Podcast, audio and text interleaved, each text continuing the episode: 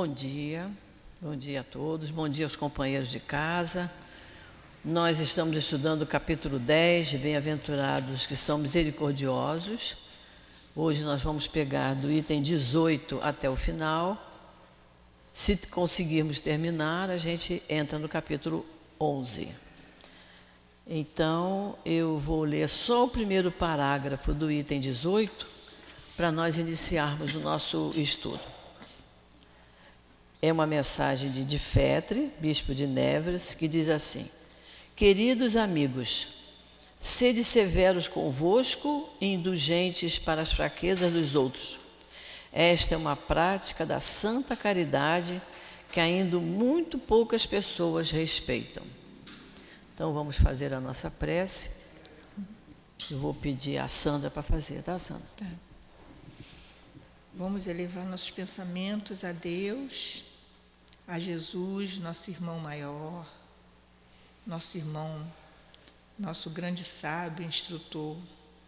Agradecer a Jesus por estarmos aqui novamente reunidos em seu nome para o estudo do Evangelho agradecer a Deus por mais um dia de vida, agradecer também a seu altivo e a todos que estão na direção dessa casa da espiritualidade, que estão sempre nos amparando, nos intuindo, para que possamos sair daqui cada dia com um novo ensinamento, com um novo aprendizado e tentando seguir em frente ao progresso. Obrigado, Senhor. Agradecemos e vamos iniciar mais um dia da aula do seu Evangelho. Graças a Deus. Graças a Deus.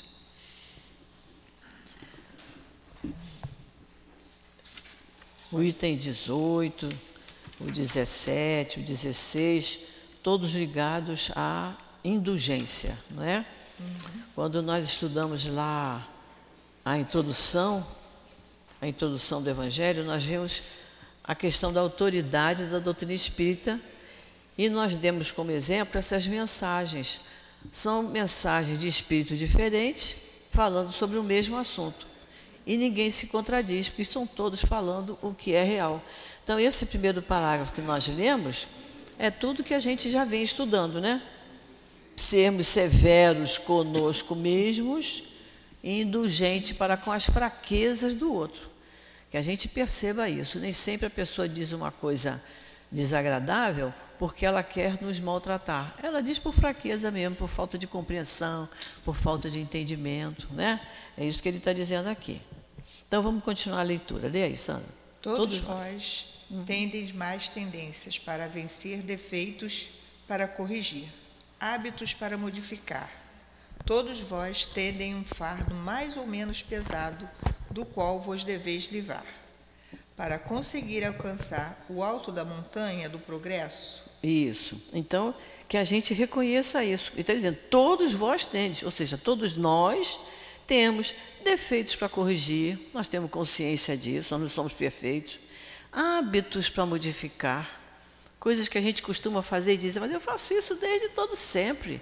É difícil mudar uma coisa que está enraizada em mim. É uma questão de vontade, eu queria mudar, né? É, fardos mais ou menos pesados, dos quais devemos nos livrar. Como é que eu vou me livrar do meu fardo? Se eu cada vez mais eu melhorar minha maneira de agir, minha, eu melhorar minhas escolhas, eu melhorar o meu vocabulário, Quanto mais eu fizer isso, mais eu vou me livrar dos meus fardos para alcançar o alto da montanha do progresso, que somos todos regidos pela lei do progresso. Por quê? Por que então, então? É uma pergunta. Sois tão clarividentes para o próximo e tão cego para vós mesmos. Que é a questão do, da gente ver um cisco no olho do outro e não ver uma trave no nosso. É isso que ele está mostrando aqui, né? Quando deixareis de perceber a palhinha que fere o olho do vosso irmão, sem ver no vosso a trave que vos cega e faz caminhar de queda em queda? Acreditai em vossos irmãos, os espíritos. São eles falando para nós, nos alertando. Todo homem bastante orgulhoso para se julgar superior a seus irmãos encarnados, em virtudes e em méritos, é insensato e culpado, e Deus o punirá no dia da sua justiça. Olha, aquele que se julga superior. Ah, porque uhum. estudou muito, fez não sei quantos cursos, tem muitos diplomas. Então não está nem preocupado que se, se existe Deus, se não existe Deus. O que, que é isso? Isso é orgulho. Muito sério isso. Ó. Deus o punirá no dia da sua justiça, pelo orgulho dele. A verdadeira característica da caridade é a modéstia e a humildade, que consiste em ver os defeitos dos outros apenas superficialmente, procurando destacar o que tem de bom e virtuoso. Até em diversas situações, não é? A pessoa julga determinadas situações, esquece, como eu, eu, tive uma pessoa essa semana que me disse isso, como é que Deus permite que aconteça isso com a fulana? Eu disse, pois é, e Deus é tão bom com você, não é? Pois é, digo, então tem que pensar assim.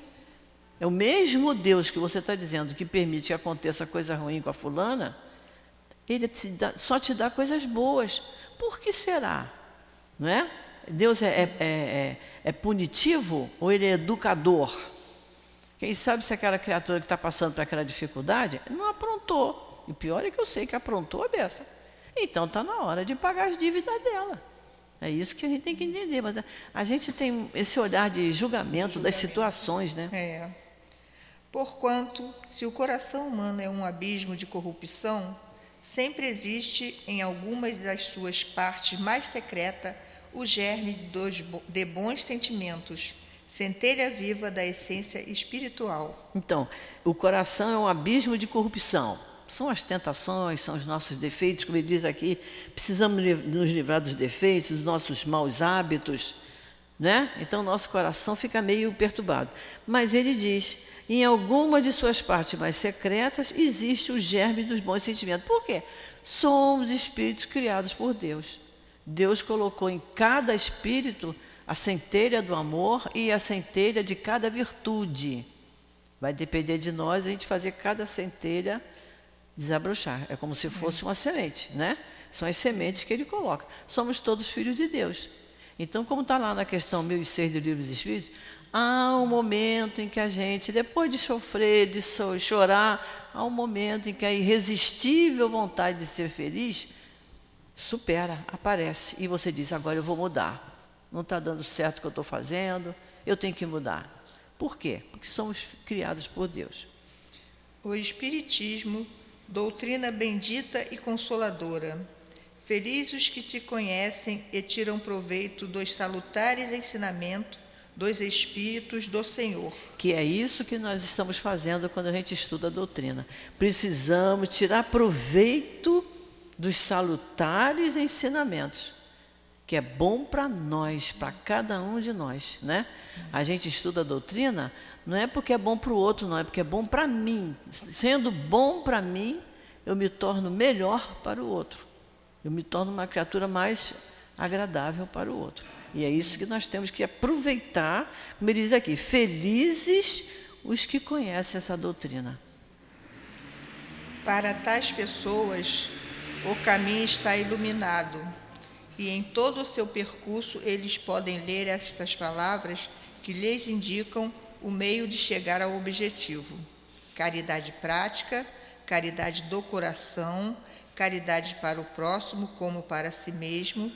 Em uma palavra, caridade para todos e o amor a Deus acima de todas as coisas, porque o amor a Deus resume todos os deveres, porquanto é impossível amar realmente a Deus sem praticar a caridade, da qual ele faz uma lei para todas as criaturas do isso, Isso é para a gente prestar atenção.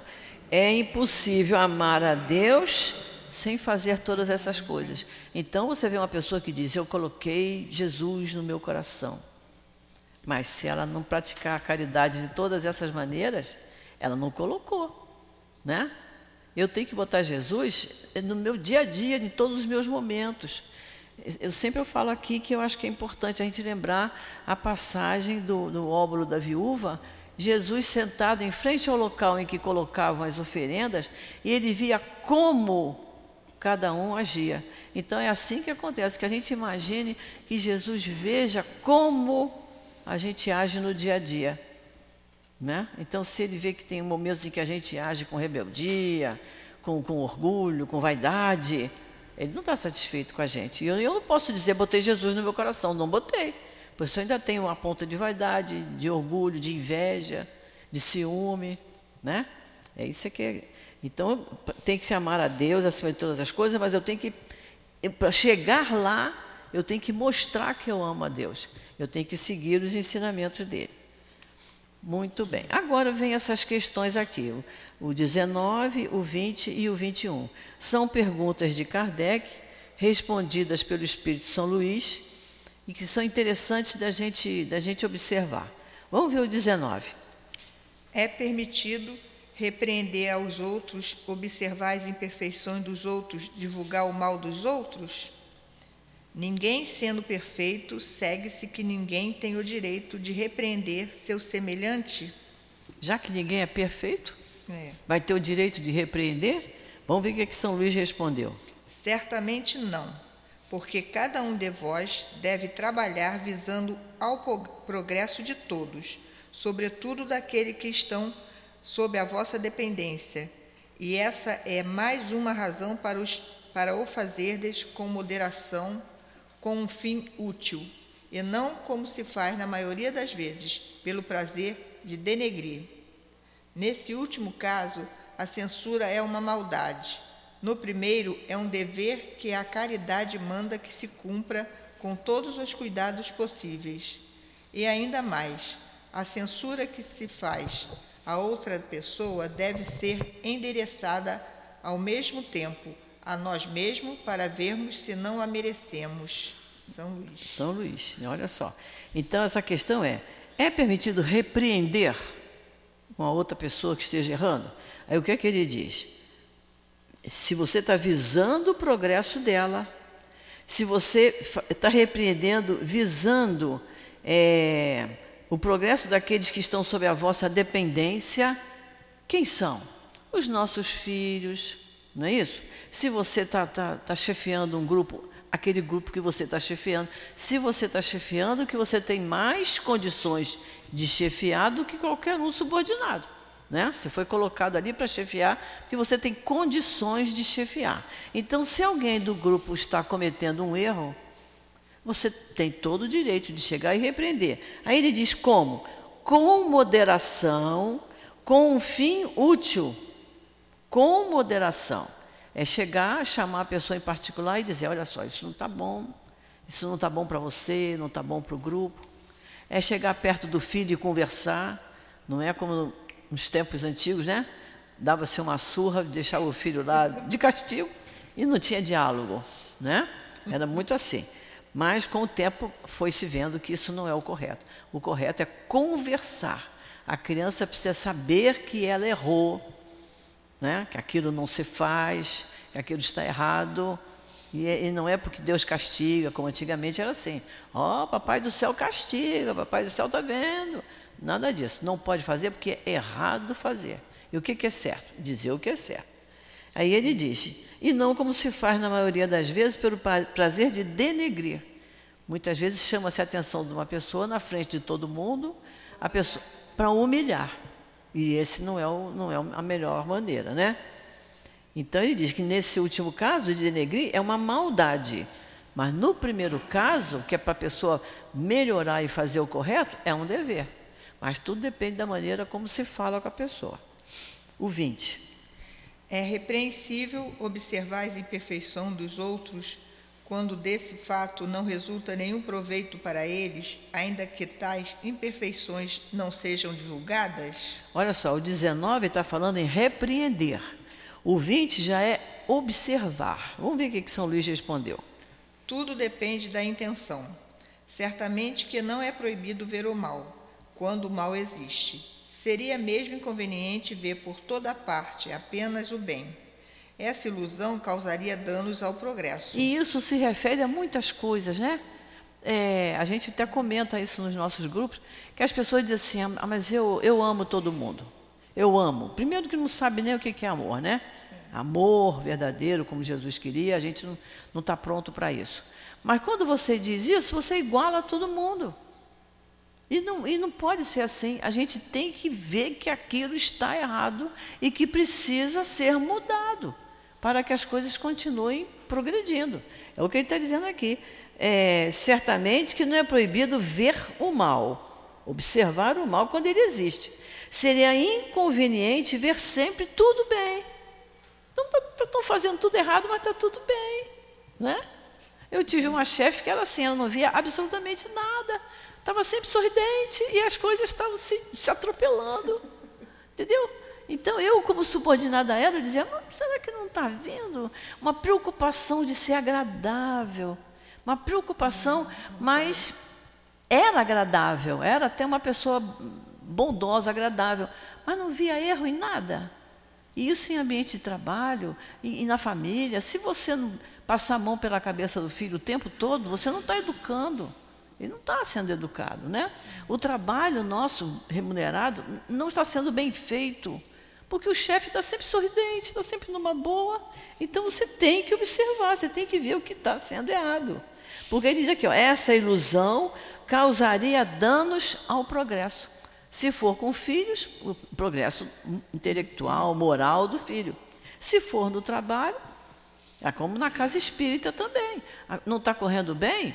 o altivo pode. lembrei dele agora. O Newton pode perfeitamente chegar para a pessoa e dizer: olha, vamos mudar isso aí? Vamos trocar, mudar de, de, de posição isso aí, porque isso não está muito bom. Mas fazendo como ele diz aqui, com moderação. Que nem sempre o chefe fala com o subordinado com moderação. Aí humilha, como falou a nossa companheira, humilha e a pessoa se aborrece Ambiente de trabalho remunerado, a gente fica humilhado e fica lá, porque não vai perder o emprego. Mas se for numa casa religiosa, ela vai embora. Se for na casa da gente, a moça que nos ajuda lá no trabalho, se você humilhar, ela espera chegar o dia do salário, pega o salário dela e vai embora. E deixa a gente na mão, porque não, ninguém tem o direito de humilhar o outro, de menosprezar o outro, né? O erro consiste em fazer essa observação em detrimento do próximo, desacreditando-o perante a opinião pública sem necessidade. Seria ainda re repreensível fazê-lo apenas para satisfazer a si mesmo, com um sentimento de malevolência e de alegria por encontrar os outros cometendo faltas. É totalmente o contrário quando, lançado um véu sobre o mal, e assim ocultando-o do público, limitando-nos a observá-lo para tirar do fato um proveito pessoal, isto é, para estudá-lo e evitar fazer o que condenamos nos outros. Esta observação, aliás, não é útil ao moralista? De que maneira ele descreveria os defeitos da humanidade, se não estudasse os exemplos? Isso. São Luís. São Luís. Então, por que está dizendo isso? que a pessoa que o, o, o psicólogo, o, o, psiquiatra, o terapeuta, ele tem contato com os problemas dos outros e ele tem que observar para ele poder ajudar a pessoa a vencer aquilo. Como é que, no caso aqui do moralista, ele está se referindo aos estudiosos, aos escritores, aos filósofos, como é que eles vão falar de um determinado assunto se ele não se debruçou sobre aquilo, se ele não estudou aquele assunto, se ele não, não percebeu o que, é certo e o que é errado.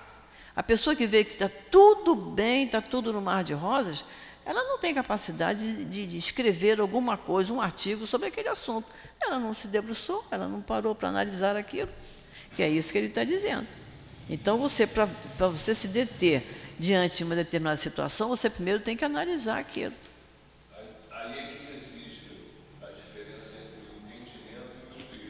Isso, é. Porque o juízo é o julgamento, agora o entendimento é outro. O entendimento é aquela coisa superficial que seria ali a... o, o juízo, né? O entendimento você parou para analisar. Não, o juízo se analisa. O juízo, o juízo segue a percepção uhum. bem daquilo que está sendo analisado. E aí, quando você entende o processo, você se coloca sempre diante de Deus. É. É, que é o que é pedido aqui. Porque quando você é, observa e você vai ajudar aquela pessoa, é um sentimento de caridade que você está fazendo, você está auxiliando aquela pessoa a não errar mais. É como ele diz aqui no, no 19, né? É. Um fim útil. Um fim útil. Útil sempre será o bem. É, sempre será o bem. Exatamente, é isso aí, isso aqui é importante. Vamos ver o 21. Haverá casos em que se, seja útil revelar o mal de outra pessoa? Então vimos que o 19 é repreender, o 20 é observar, o 19 é revelar, divulgar, e o 21 é espalhar. Né? Então vamos ver o que São Luís respondeu. Essa questão é muito delicada e aqui é preciso apelar para a caridade bem compreendida. Olha, ele está dizendo que isso é muito delicado. Você divulgar uma determinada situação. Se aquilo é, você tem que primeiro tem que parar para pensar se aquilo é necessário, se aquilo é útil, se aquilo vai ser proveitoso para quem, para o próprio, para todos, né? Se as imperfeições de uma pessoa só prejudicam a ela mesma, jamais haverá utilidade em fazer com que os outros as, a, as conheçam. Mas se elas podem prejudicar outras pessoas, é preferível o interesse de um grande número de pessoas ao interesse apenas de uma. Segundo as circunstâncias, desmascarar a hipocrisia e a mentira pode ser um dever, porquanto é preferível que um homem caia a que vários sejam enganados e se tornem suas vítimas. Em semelhantes casos, é preciso avaliar as vantagens e os inconvenientes. É interessante quando ele diz aqui, né? Uhum. Se elas, se, se, se é, jamais haverá utilidade em fazer com que os outros conheçam, se aquilo só prejudica aquela pessoa. E, em geral, ela nem tem entendimento de que ela está sendo prejudicada, ela nem tem esse conhecimento. E você chega e diz assim: Você não acha que isso não é bom para você? Ah, eu, eu que sei o que, é que eu tenho que fazer. Ainda ontem, conversando com um amigo, ele falou: Tem gente que diz assim, mas o fulano fumou até os 80 e, e morreu de outro problema. Agora, com 60, 50, quer que pare de fumar? Isso é uma bobagem. Você chega, conversa, você pode ter um problema de pulmão, você... a pessoa não entende, não aceita, né? Embora eu acho que o cigarro prejudica não só o próprio, né? Prejudica quem está do lado, né? Quem está na família, é, na rua, onde ele estiver, está fumando, quem está do lado está inspirando aquela fumaça. Então prejudica a todos mas prejudica principalmente ao fumante. Mas se ele teima e ele não, não, não, não quer parar. Agora, ele diz aqui: é, desmascarar quando aquilo está prejudicando a um grande número de pessoas, isso tem que ser desmascarado. E isso, isso me, me lembra a questão da, do impeachment, né? Quando o político é impeachmentado, porque ele está prejudicando uma nação. Eu tenho até escrito aqui no meu livro o nome do que aconteceu lá em 90. Eu, na época que eu dei essa aula, o, o presidente foi impeachmentado. Porque tá, prejudicou muita gente, então era preciso que houvesse um movimento para parar com aquilo. Onde nós vamos parar? Né? Onde nós vamos parar se um, um representante de um grande grupo está agindo erradamente? É preciso que a, a pessoa se encoraje, chegue e e denuncie e faça alguma coisa. Né? E, e hoje nós estamos vendo o, o, o, médico anestesista que errou. Né? Foi preciso que um grupo de mulheres fossem denunciar para que aquilo parasse, que era uma coisa absurda, e tantos outros exemplos que a gente tem aí. Bom, com isso, nós encerramos o capítulo 10, Bem-aventurados misericordiosos, entendemos a questão da misericórdia não é? Que é o sofrimento do outro, aquilo repassar no, no nosso coração, no nosso sentimento. Então, o sentimento de misericórdia é a miséria do outro passando pelo meu coração. E aí eu sinto o desejo grande de, de ajudar. Não é? Esse, esse, esse capítulo é, é muito bonito, né? Então vamos começar o capítulo 11, amar o próximo como a si mesmo. Vamos entender isso, né? Primeiro vamos entender o que, que é amar a si mesmo. O que, que vocês acham? Quem me diz? O que, que é amar a si mesmo? Hoje o microfone não está por aí não, né? Já está aí? Ah, tá fala. O que, que é amar a si mesmo? O que, que você entende, Guilherme? Luiz, o que, que você. Ele está te oferecendo. O que, que você entende por amar a si mesmo? Posso pensar? Dou-lhe uma, dou-lhe duas, dou-lhe três. Pensou. É, eu acho que gostar de mim mesmo é tentar. ah, Não, tentar medida dos in- incompetentes. É, é, é, é fazer a lei Eu do fazia. bem É. e fazer o bem.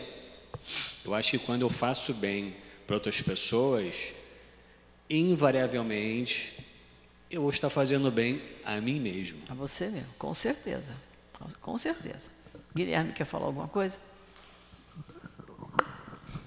Eu acho que de todas as formas a gente sempre procura fazer o bem, mas literalmente esse bem se inicia quando a gente tem uma profunda compreensão do que é ser livre, né? Porque ser livre é ser servo de Jesus, é pisar exatamente conforme Jesus caminha. E isso custa muito, né? É, o amor é proveniente dessa compreensão. Eu acredito nisso. Isso. Uhum. Se colocar no lugar do outro. É. Perfe- É. Hã? Ele me deu o microfone, eu falei para ele que eles já falaram tudo, não tem mais o que colocar. E aí eu vou falar, agora vem uma, uma- uma linguagem mais maldosa.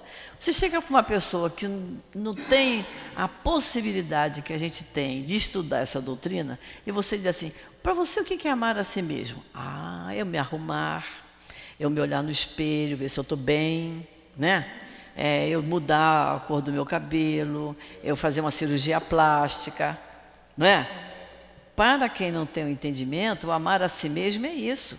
É, sim, é a estética, é o por fora. Não é isso? E o que, que nós estamos fazendo hoje aqui, domingo, lindo de sol, estudando o Evangelho? Estamos amando a nós mesmos, porque estamos estudando as lições do Cristo. Né? Estamos tentando nos melhorar cada vez mais.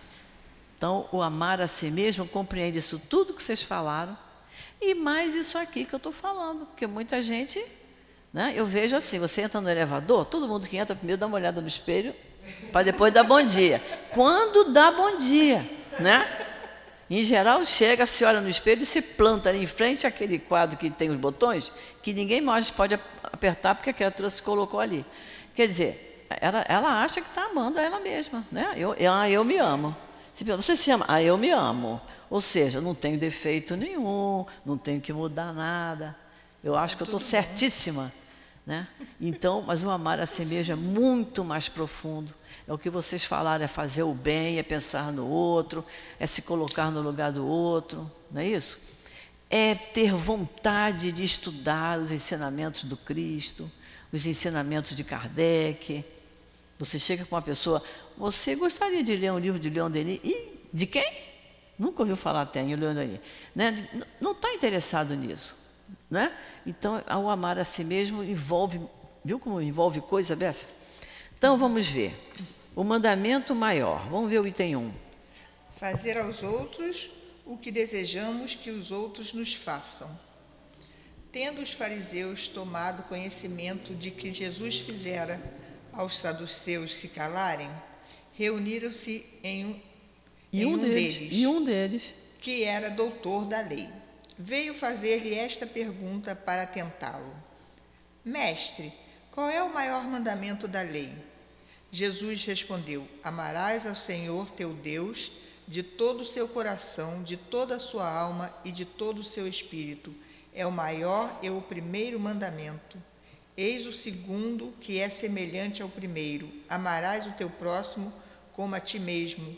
Toda a lei, os profetas estão encerrados nesses dois mandamentos. Mateus. Isso. Então vamos, vamos por parte. Ele diz aqui: os fariseus, tendo conhecimento de que Jesus fizera os saduceus se calarem, se vocês quiserem estudar isso mais profundamente, isso está lá na Bíblia, no Novo Testamento, está em Mateus capítulo 22, versículos 23 a 33. Foi mais ou menos assim. É, contaram, falaram para Jesus, Senhor, um, um, casal, o marido morre, a mulher casa com o irmão dele. Esse irmão morre, ela casa com outro irmão. E vai por aí afora. No final foram sete irmãos. Essa mulher devia ser bem perigosa. O que vai acontecer com ela depois que ela morrer? Com quem ela vai ficar? Aí Jesus dá uma resposta mais ou menos assim: os espíritos não têm sexo, que é o que a gente sabe disso. Né? Então Jesus disse, ela, isso não, não, não vai acontecer, isso não é importante lá. Mas se vocês quiserem ler mais profundamente, vejam lá. Quem, quem puder ver no Novo Testamento, capítulo Mateus 22, 23 a 33. Então, eles, é, os saduceus ouvindo isso, ficaram assim, como é que sabe o que, que pode acontecer depois que, que todo mundo morre? Né? Ficaram intrigados com a resposta de Jesus. Né? Já que ele deu essa resposta, um deles então resolveu fazer essa pergunta: Mestre, qual é o mandamento maior da lei? E ele respondeu: Amarás o Senhor teu Deus de todo o teu coração. Isso está no, em Deuteronômio. Deuteronômio foi o último livro de Moisés. Tem o Pentateuco, né? os cinco livros de Moisés, que são Gênesis, Êxodo, Números, Levítico e Deuteronômio. Isso está em Deuteronômio, quem quiser anotar. Deuteronômio, capítulo 6, versículos 4 e 5. Então, isso não saiu da cabeça de Jesus. Ele já sabia, porque isso já foi dito por Moisés. O mandamento maior é, é amarás o Senhor teu Deus de todo o teu coração, de toda a tua alma e de todo o teu espírito. Está lá na lei assim, quer dizer, amar inteiramente a Deus, sem discussão, né? E ele diz: esse é o maior e o primeiro mandamento. Eis o segundo, que é semelhante ao primeiro: amarás o teu próximo como a ti mesmo. Que nós já analisamos o que é o amar a, a si mesmo, né? Aí ele diz: toda a lei e os profetas, toda a lei, que lei? Lei de Moisés. Toda a lei de Moisés que nós já estudamos lá no capítulo 1, né? Nos, nos mandamentos, está lá no, no Levítico toda a lei de Moisés e tudo que os profetas falaram, os que falaram antes de Moisés, tudo que os profetas falaram, estão encerrados nesses dois mandamentos. Quer dizer, tudo que Mateus falou, tudo que Moisés falou, tudo que os profetas falaram, está resumido nisso: amar a Deus sobre todas as coisas e ao próximo como a ti mesmo. Está resolvido assim.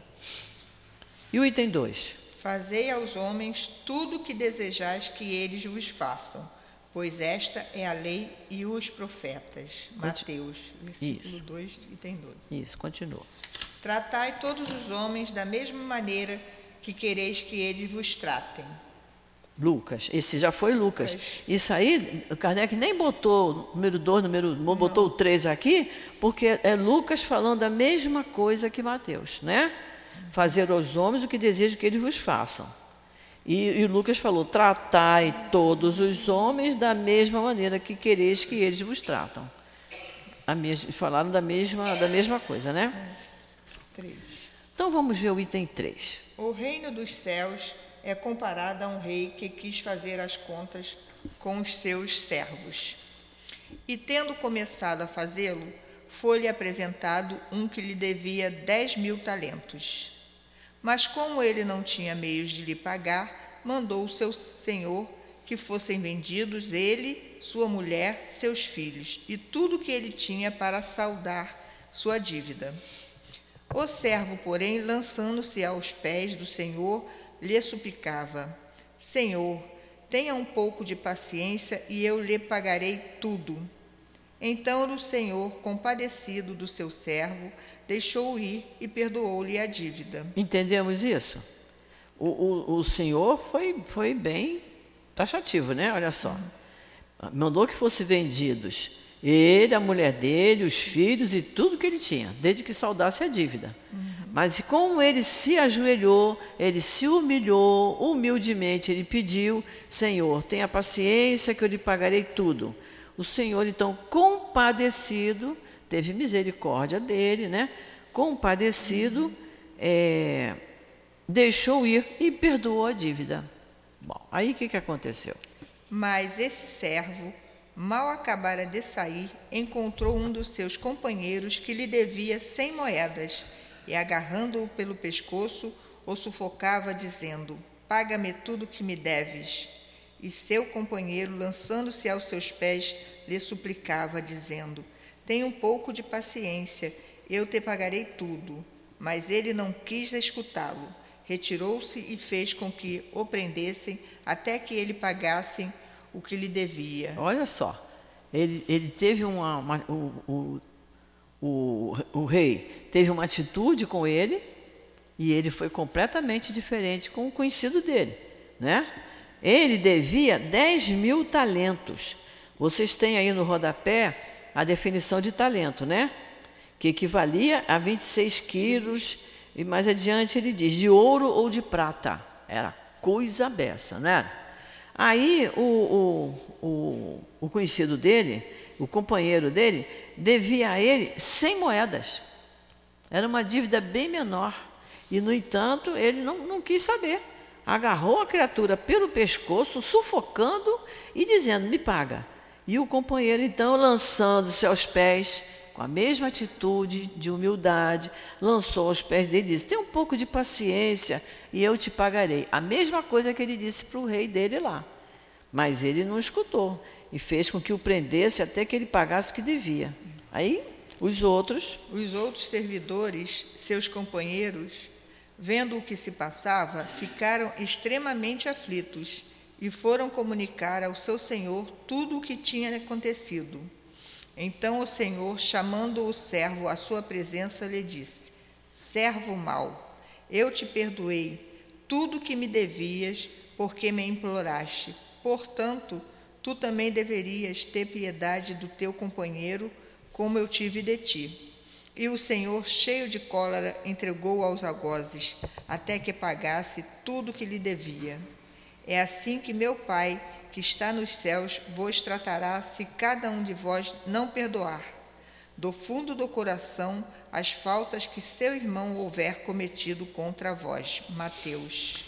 Então, quando ele diz aqui, e o Senhor cheio de cólera, é uma, expressão que a gente, nós até analisamos no Evangelho, a questão da cólera, mas é, há uma, a linguagem fica bem pesada que é para chamar bem atenção, né? Quer dizer, o senhor ficou muito irritado, com a, hã? indignado com a atitude dele, né, de ter feito completamente diferente do que, ele, do que ele precisou, ou seja, ele não fez ao outro o que ele gostou que fizessem com ele, né? entregou aos algozes e tal. Aí ele diz: É assim que meu Pai que está nos céus vos tratará, se cada um de vós não perdoar do fundo do coração, ou seja, verdadeiramente, as faltas que seu irmão tiver cometido. E isso, a gente, quando reza o Pai Nosso, a gente fala isso, né? Perdoa as nossas ofensas. Há pessoas que falam, perdoa as nossas dívidas, assim como nós perdoamos, na mesma medida, aos nossos devedores.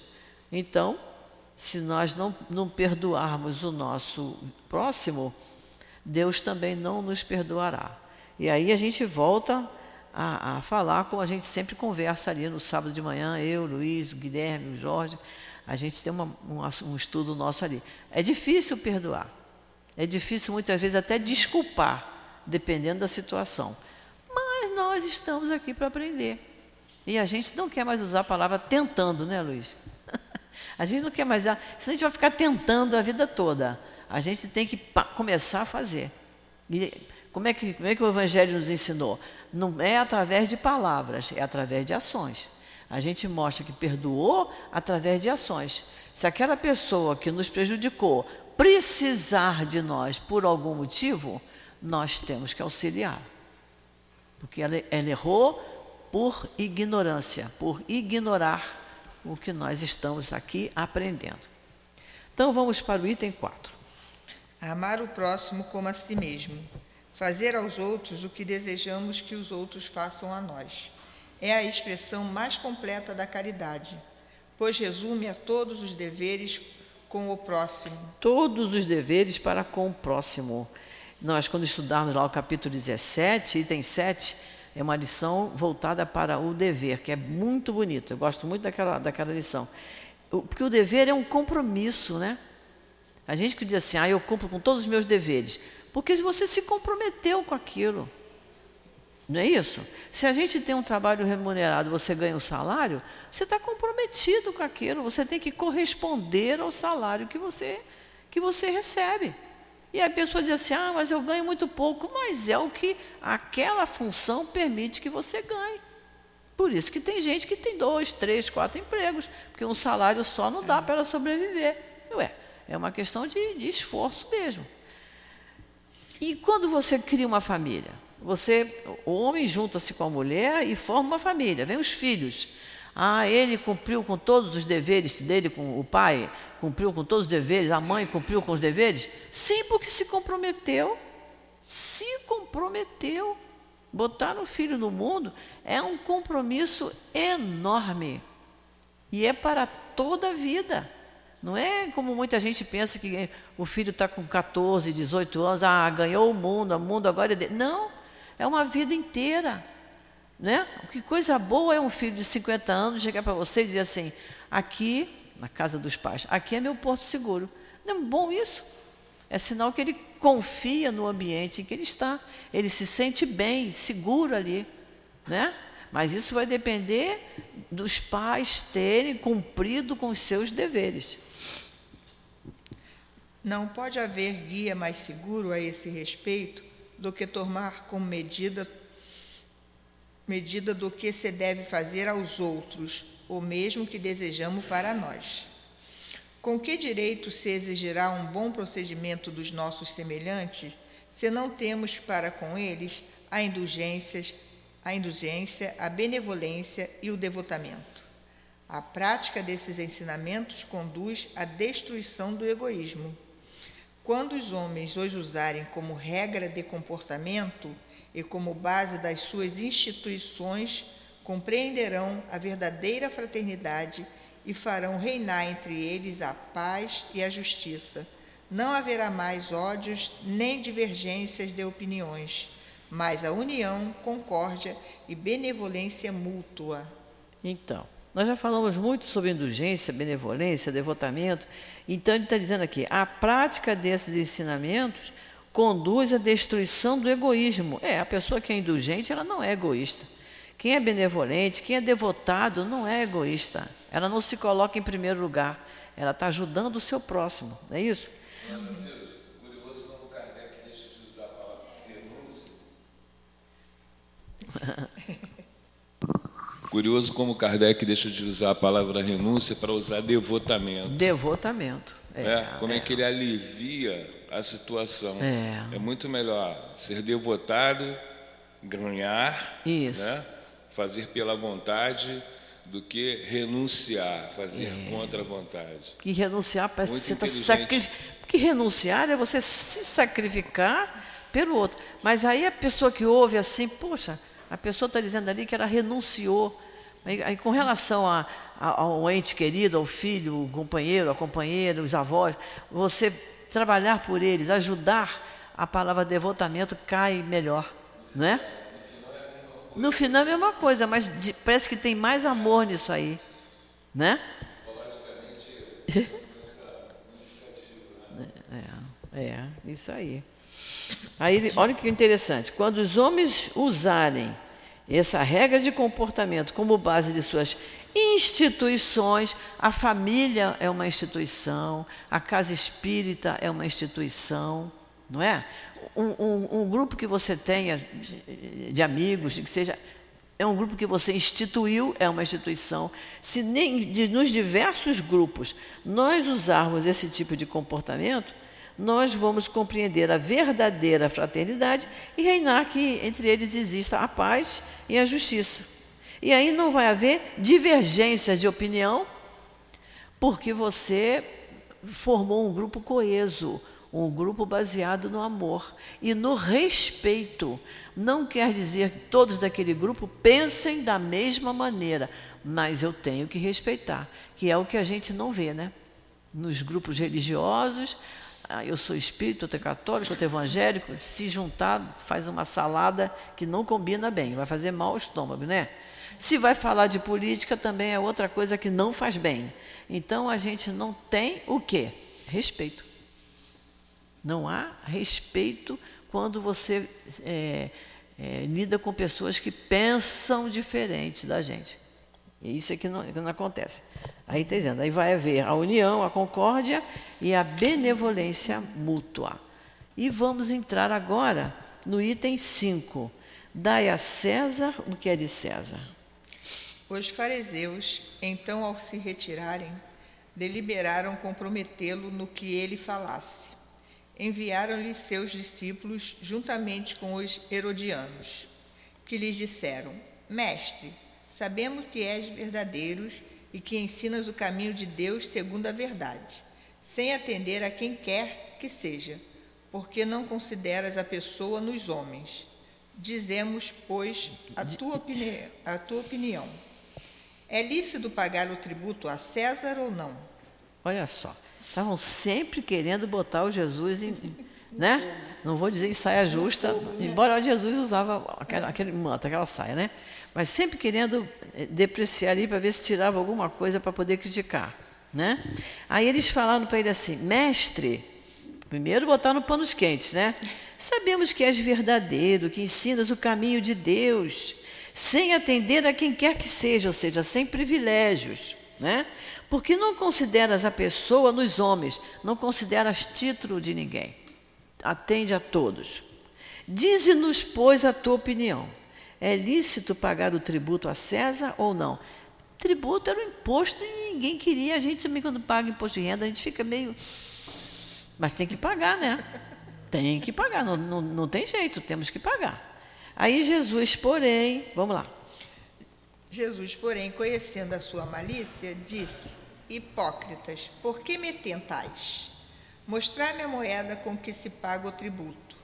E tendo eles lhe apresentado o dinheiro, Jesus lhes disse: De quem é esta imagem e esta inscrição?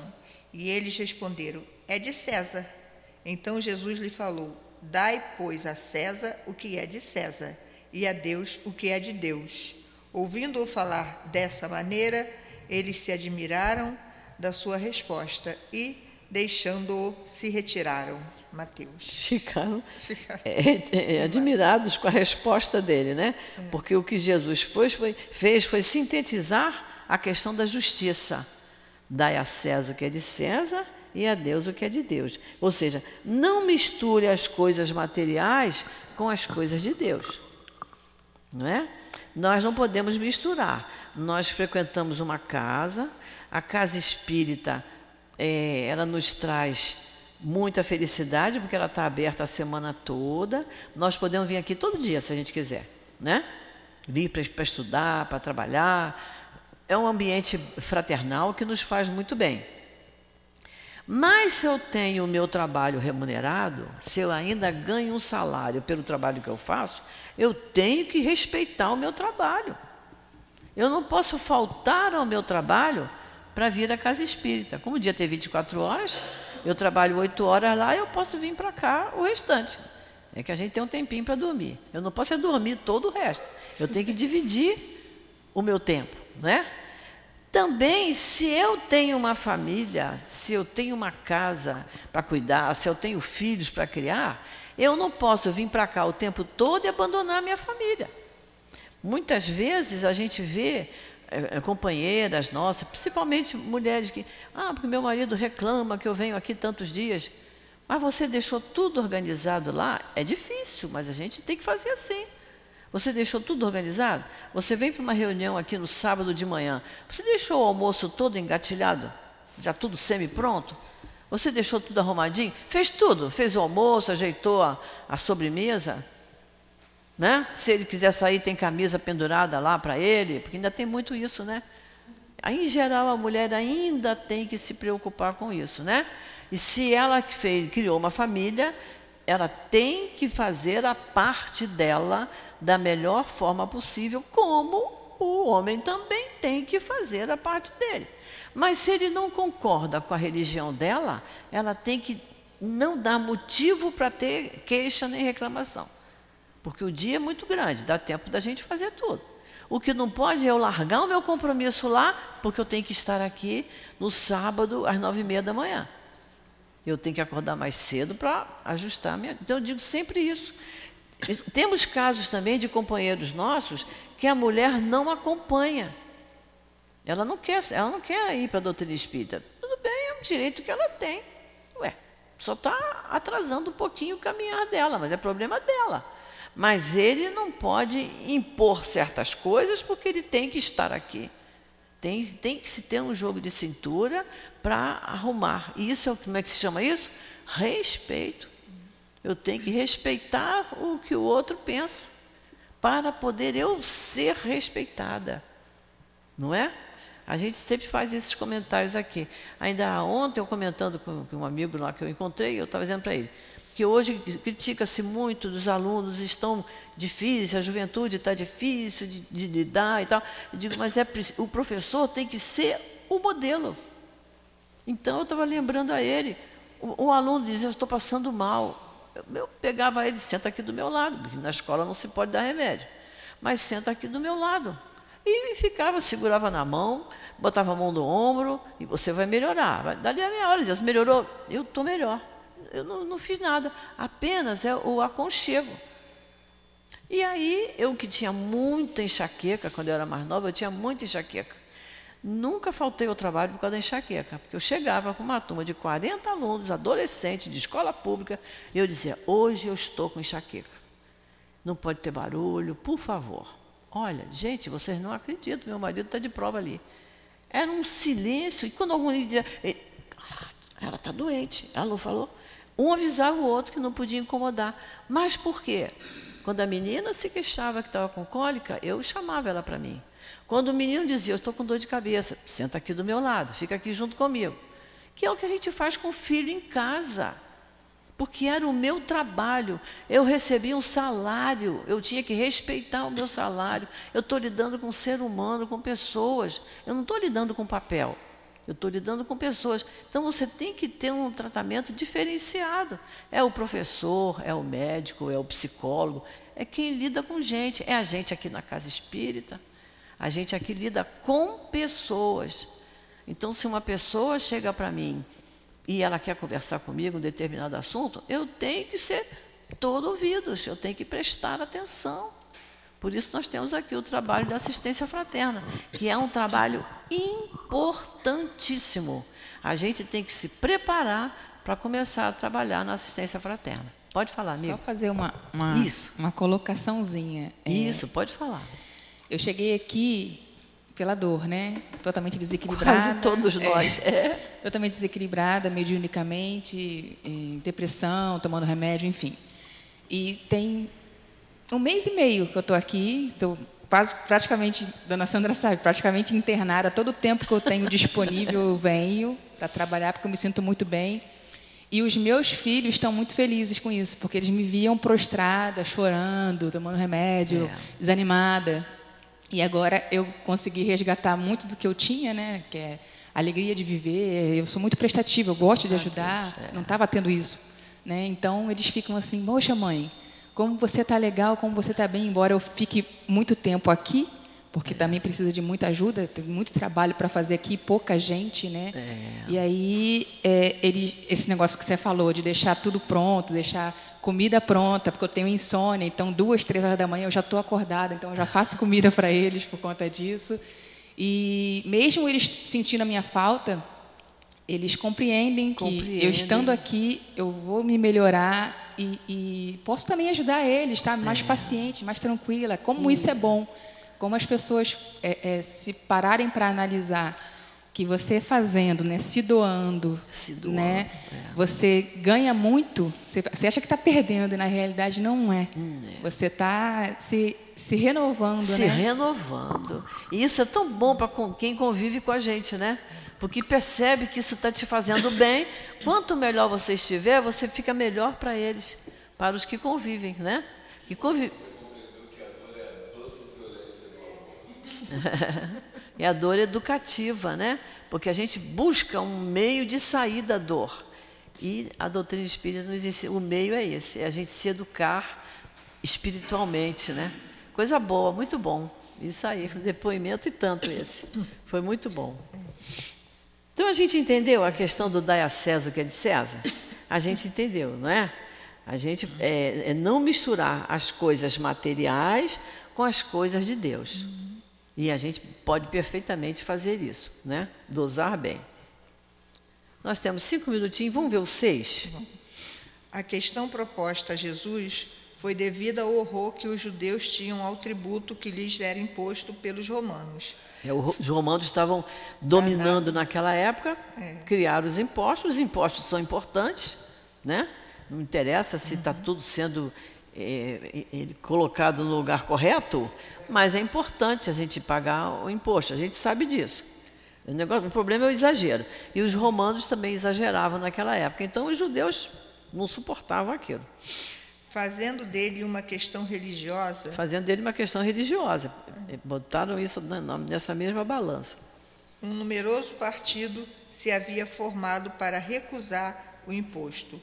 Portanto, o pagamento do tributo era, para eles, uma questão irritante da atualidade, sem que a pergunta feita a Jesus: é lícito pagar o tributo a César ou não?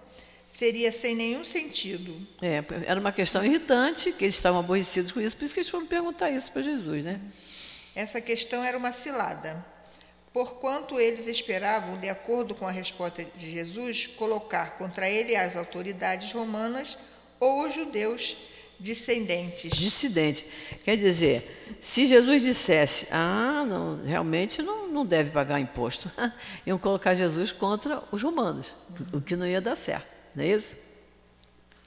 Mas Jesus, conhecendo a sua malícia, esquivava-se da dificuldade, dando-lhes uma lição de justiça, ao dizer que se dê a cada um o que lhe é devido.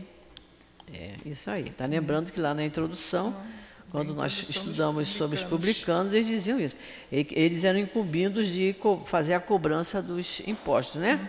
Uhum. Que se dê a cada um o que lhe é devido. É. 117. Oi, Guilherme. Pega, pega o microfone. Não, eu estou fazendo uma consideração aqui com o Luiz, ah. porque eu, eu acho que aqui cabe uma dupla interpretação. Porque o povo judeu, ele aguardava um Messias que fosse um guerreiro, né? É. E, e, e, eles estavam buscando a todo tempo alguém que os representasse. E diante de todo o poder apresentado por Jesus, é, eu acho que aqui eles queriam, na realidade, não provocar Jesus, mas é, ter a convicção de que Jesus seria aquele Messias esperado que pudesse ser justo ao povo, né? É, Eles não entendiam a figura de Jesus, né? Eles não entendiam a autoridade moral do Cristo. Eles não, não entendiam. Como até hoje muita gente não entende a autoridade moral de determinada pessoa. Mas é, é isso mesmo. Eles queriam colocar Jesus à prova pela humildade com que Jesus se comportava, né?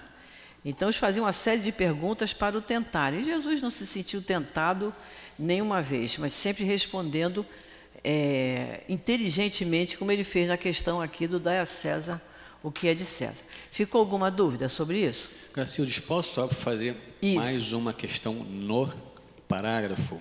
A questão dos partidos em relação ao tributo de César, porque quem cobrava, quem cobrava o tributo eram os fariseus, que também eram judeus. Então César falava o seguinte: olha, nessa região você me dá dez talentos.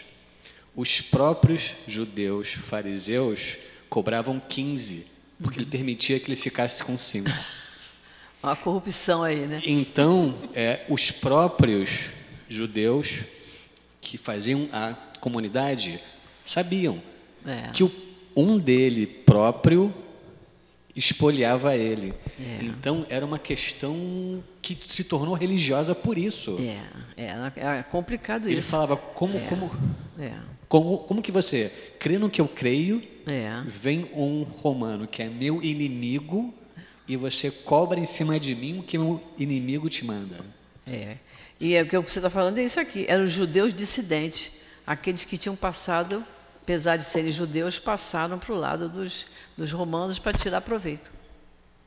Exatamente isso. Gente, está na nossa hora, nós vamos encerrar.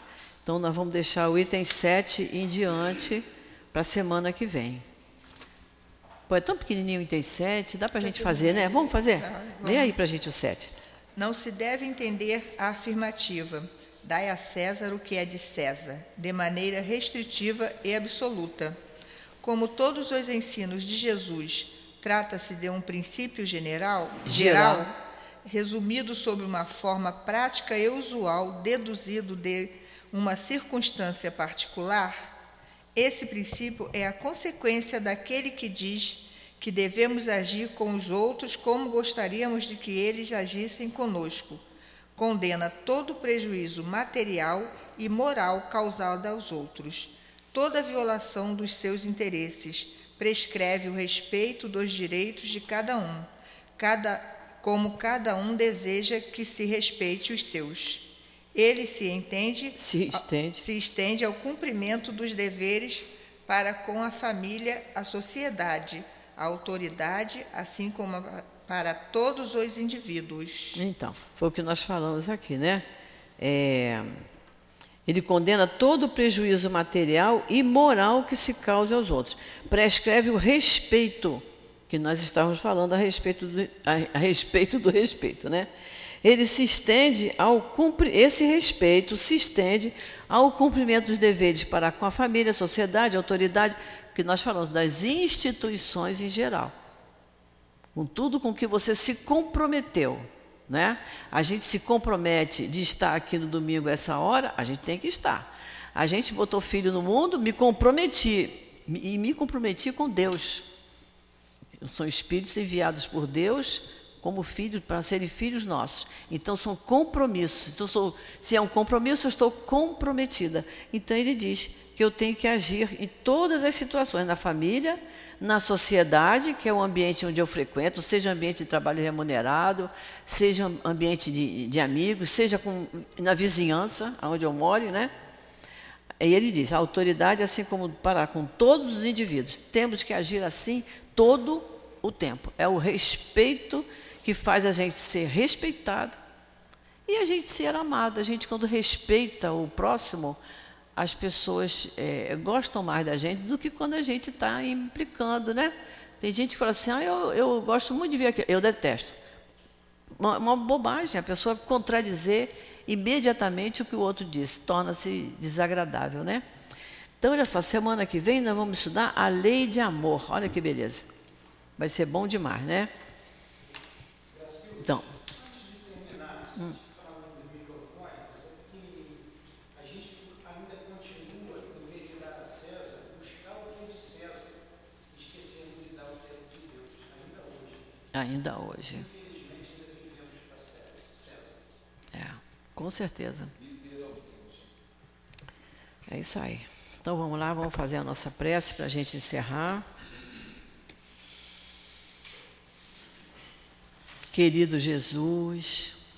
querido Emanuel, patrono do nosso curso do Evangelho, nosso querido altivo, Antônio de Aquino, espíritos queridos que trabalham sempre incansavelmente nesta nossa casa de amor.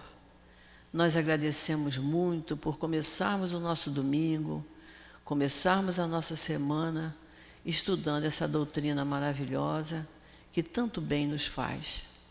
Nós agradecemos muito, Jesus, pelos teus ensinamentos e te pedimos que nos dê sempre força, coragem, que nos intua sempre para estarmos sempre presentes a esse estudo, para estarmos sempre atentos às tuas palavras, para que possamos, Senhor, progredirmos, progredirmos moralmente, espiritualmente, para nos aproximarmos de Ti o mais depressa possível. Então, Jesus, nós te pedimos que nos abençoe, que nos conduza aos nossos pontos de origem, envolvidos pela paz que reina neste momento que nada, Senhor, nada possa atrapalhar, interromper esse sentimento de paz, de serenidade, de equilíbrio que sentimos nesse momento.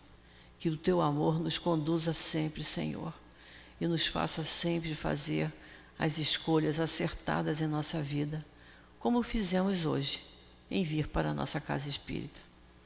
Então, Jesus querido, em teu nome, em nome desses espíritos amigos, carinhosos, amorosos, em nome de Deus, nosso Pai, que pedimos permissão para encerrarmos o nosso estudo do Evangelho na manhã de hoje. Graças a Deus.